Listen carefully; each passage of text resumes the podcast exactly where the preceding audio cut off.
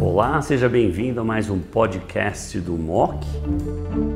Acabamos de voltar do San Antonio Breast Cancer Symposium. Nós vamos fazer agora highlights do MOC para mama metastático. Vai apresentar a doutora Débora Gagliato, oncologista clínica da BP, os estudos mais relevantes, Carlos Barrios, membro do Grupo Oncoclínicas, diretor da LACOG, editor do MOC, e eu vamos comentar um pouco esses estudos. Débora, seja bem-vinda. Barrios, seja bem-vindo. Barrios, Destiny Breast 1, mais ou menos 60% de resposta, 18 meses de progression-free survival. Finally, o Destiny Breast 2 chegou, porque a gente dava aula, dava o 1, pulava para o 3, ia para o 4 e o 2. E o 2. Então, obviamente, o Destiny Breast 1, população extremamente pré-tratada, Destiny Breaston 2 é quem malogrou o TDM1. Então, era testosterona de Ruxtecan versus escolha do médico. E aí nós temos 70% de resposta, com 18% de progression-free survival. Destiny Bristol 3, que todo mundo ia apostar uma Porsche blindada, que ia mostrar, obviamente, aumento estatístico de sobrevida global, foi demonstrado agora um progression-free survival de 28 meses, e agora nós estamos falando de 80% de resposta. Então, era 60, Destiny Bristol 2, 70, e Destiny Bristol 3, 80% de progression-free survival.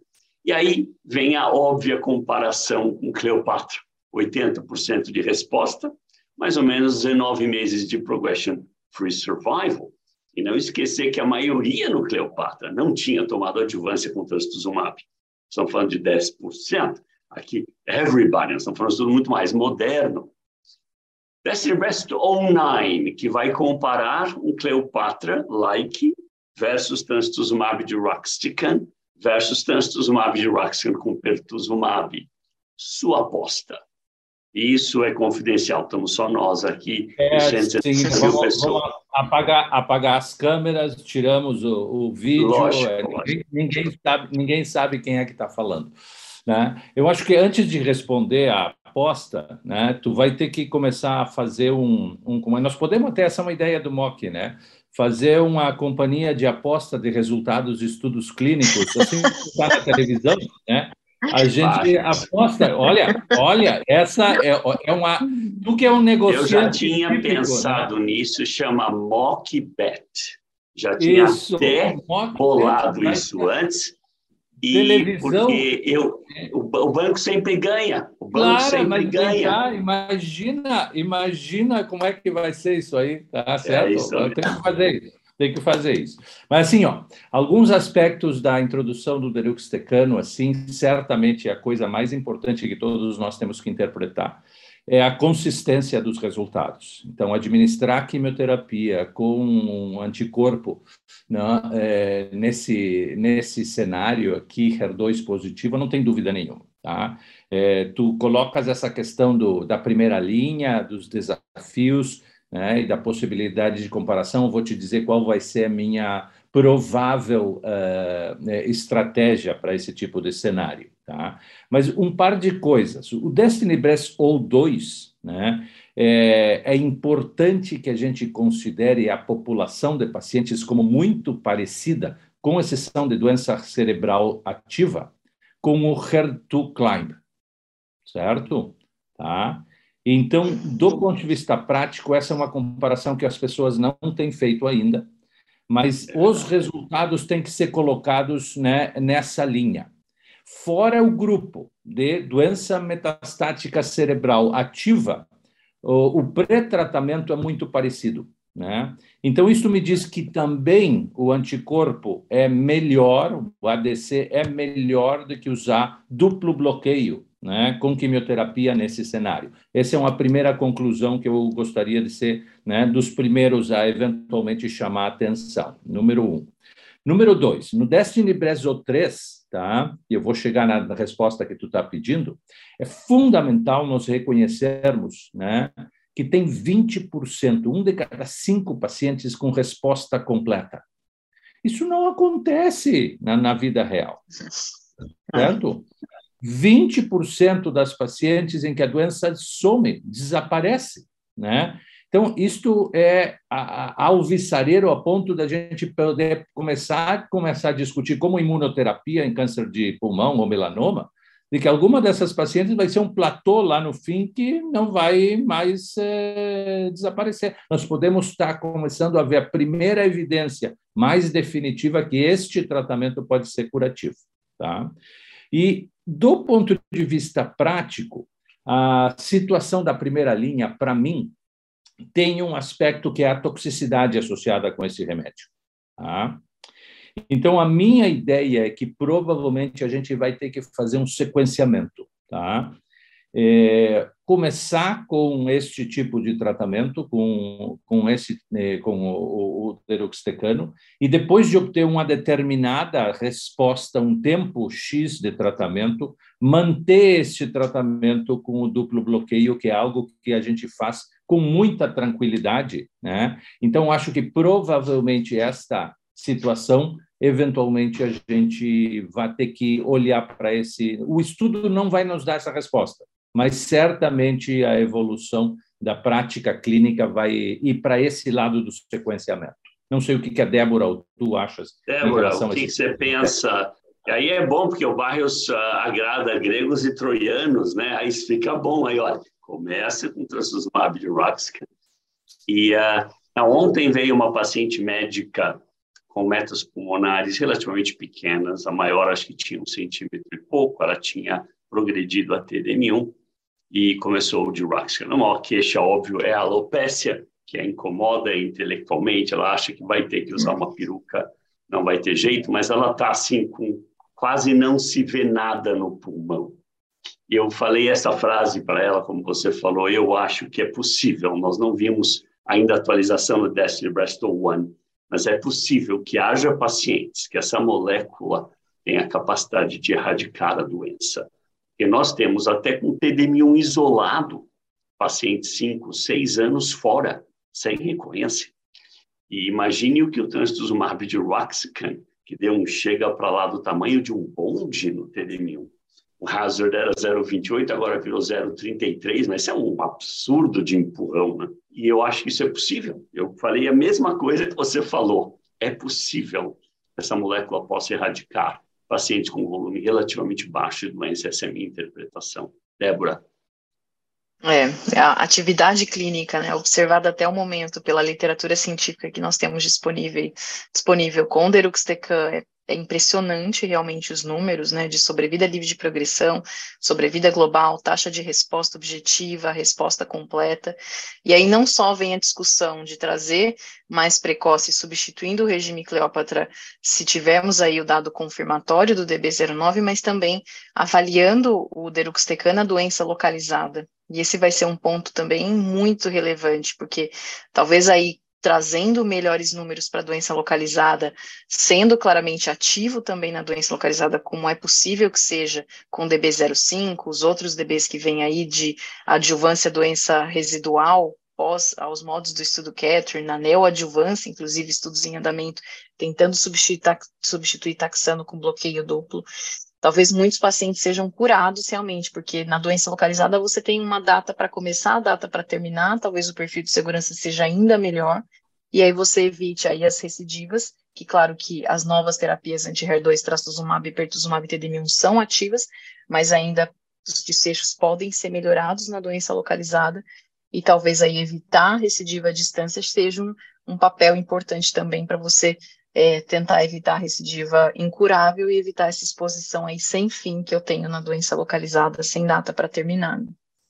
É, eu acho que esse, essa pergunta, Antônio, que essa resposta da Débora está tá bem no ponto, mas é, eu gostaria de chamar a atenção a todos também de um outro fato, que a gente não tem informações definitivas e que esses dois estudos é, eventualmente vão nos dar agora com mais acompanhamento, o DB02 e o DB03 é, é o que, que a gente faz depois do deruxtecano. Uhum. Se apresentaram duas tabelas, né, que como se costuma apresentar, das drogas que eventualmente foram administradas. Não se esqueçam que o, o tempo para progressão é de 18 meses, 20 meses, mas a sobrevida desses pacientes vai a 40.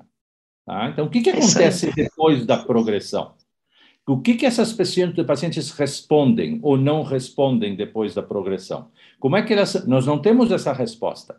E estes estudos são os primeiros que poderiam nos dar informações né, do qual é o PFS depois da progressão com é, uma combinação com TKI ou com outras quimioterapias, ou seja lá o que for. Mas essas informações estão ali e eu já pedi para as companhias né, que eventualmente começassem a analisar isso com cuidado, porque esta é uma informação clínica muito relevante e que a gente precisa de uma resposta, e as respostas vão começar, não vão ser definitivas, vão começar com análise desse tipo de situação. Isso é extremamente importante a gente ter em mente quando se analisam esses resultados. Concordo. Com certeza. Bom, vamos falar um pouquinho de Monarch 2. Obviamente, confirmou o ganho de sobrevida global, hazard a 0,75 antes, agora 0,78. Mas o que eu gostei muito foi o robusto ganho na resistência hormonal primária, né, definida como progressão nos primeiros dois anos ou ausência de resposta na primeira linha hormonioterapia, em paciente com envolvimento visceral. Uh, eu acho que isso é importante. Quando você pega o Monalisa 3, o cohort da segunda linha, resistência hormonal primária não teve ganho significativo. Você pega o Paloma 3, resistência hormonal primária não teve ganho significativo. E a gente pega o Monarch 2, que teve ganho significativo. Então, realmente sugere que talvez o abema nessa população vai bem. Obviamente, o ribo vai fantasticamente bem na população hormônio sensível, no Monalisa 2, no Monalisa 7, no Monalisa 3, grupo da primeira linha, e mesmo o grupo da segunda linha, com resistência hormonal secundária. Então, eu acho que isso veio a corroborar algum ponto adicional aí, Barrios. Não, eu acho que isso aí é inevitável que a gente tenha como fazer uma comparação com o estudo Right, right Choice, porque aí o, o ribo entra numa população né, que é mais difícil de conceituar, eu estou apressando a discussão, né, mas é o mesmo tipo de comentário que tu está fazendo. Né? Qual é a população de pacientes? A população de pacientes caracterizada pelos critérios de inclusão do right choice, né, adiantando, né, talvez seja ou tenha uma população mais difícil de tratar, mais volume, mais doença visceral. Mas olha, é que eu estava me referindo ao grupo que já malogrou alguma linha de hormonioterapia. Eu já, já entendi, já entendi. Era mas... totalmente hormônio sensível, né? É, eu, entendi, vai ter... eu entendi, mas é o mesmo contexto, né? De é, os CDKs 4, CDK 6, né? Funcionando, né? Quando a gente tem já aquela coceira de começar a dizer, não, tem essa paciente precisa de quimioterapia tá certo? Né? São mais difíceis de tratar. Então, nós estamos tendo evidências de que este tipo de abordagem ainda permanece como alternativa nessas pacientes mais difíceis. Né? E isto vai ser muito importante, Antônio, porque a gente está comparando com quimioterapia single agent, quimioterapia em combinação, como o right choice, e o que, que vai acontecer? Aí eu estou olhando para frente, né? certo? A combinação agora, a, a, comparação agora vai ter que ser com a ADC. Nós vamos ter é que verdade. comparar com a quimioterapia administrada da maneira mais elegante possível, né? certo? E aí os resultados aí vão ficar, vai, vai ser muito interessante olhar para esse tipo de, de evolução, certo? É, inclusive eu fiz uma sugestão para o time da Astra outro dia que eu acho que a gente tem que fazer combinação de químio com trastuzumab de Raxican, porque trastuzumab claro. Raxican é uma químio vetorizada, Sim. ou doxoliposomal peguilada, cicloral, porque o estudo da neoadjuvância do Aditibardia, com 60% de resposta no HER2-low, não está mal, não teve PCR, basicamente, foi basicamente zero. Isso incomoda, mas é duro fazer isso nominal. Mas será que se eu combinar com outras químios, e aí vale um estudo para a COG, combinar químio junto com trastuzumab de Roxtican na neoadjuvância para HER2-low e ver se a gente consegue capitalizar no ganho nesse grupo. E tem que ser neoadjuvância, tem que usar PCR como endpoint. Né? Débora, final comments. Acho que é isso, né? Acho que a gente vê aí com esses estudos apresentados em San Antônio muitos avanços, tanto na doença hormonal com os inibidores de ciclina, que claramente promoveram uma revolução no manejo dessas pacientes, É, hoje acho que tem que pensar muito antes de oferecer quimioterapia numa primeira linha em uma paciente que tem câncer de mama hormônio positivo, HER2 negativo, e o padrão deve ser usar o inibidor de ciclina e terapia endócrina, porque realmente o benefício, o ganho de sobrevida global, sobrevida livre de progressão, que dura anos, e uma taxa de resposta alta e rápida, realmente reforçam a atividade dessa classe aí, que é muito importante no tratamento de mulheres com câncer de mama hormônio positivo metastático. Eu concordo, Débora, mas assim, é fundamental o pessoal entender que esse campo da paciente, a primeira linha, doença receptor hormonal positiva metastática, inquestionável, tá certo? Hum. Tá? A combinação de CDK4 ou CDK6 com terapia endócrina não tem, não tem para quem, como comparar. Né? 25 uhum. a 30 meses de PFS, 67 meses, é, é, é, é, estupidamente melhor do que qualquer outra coisa. Tá? Agora, o paciente progride a esse tipo de situação. É esse o cenário mais quente neste momento. É. A gente faz um novo SURGE, faz uma nova combinação endócrina, faz um inibidor de AKT, faz um PI3 kinase inhibitor, faz quimioterapia, faz um, um ADC, né? Esse campo está completamente aberto para a gente poder definir o qual o melhor tratamento. E aí, este ponto específico nesta paciente que progride depois da primeira linha, né, que a gente vai ter que classificar. E muito importante chamar atenção para vocês né, de que está começando a ser introduzido nesses critérios o tempo de resposta ao tratamento endócrino prévio. Porque é diferente uma paciente que progride a um inibidor de CDK4 ou CDK6 seis meses, ou alguém que progride 30 meses depois. Essas populações são completamente distintas. E a gente vai ter que começar a separar esses critérios de acordo com os estudos, porque essas são pacientes que têm comportamentos provavelmente muito diferentes ao que a gente vai fazer depois.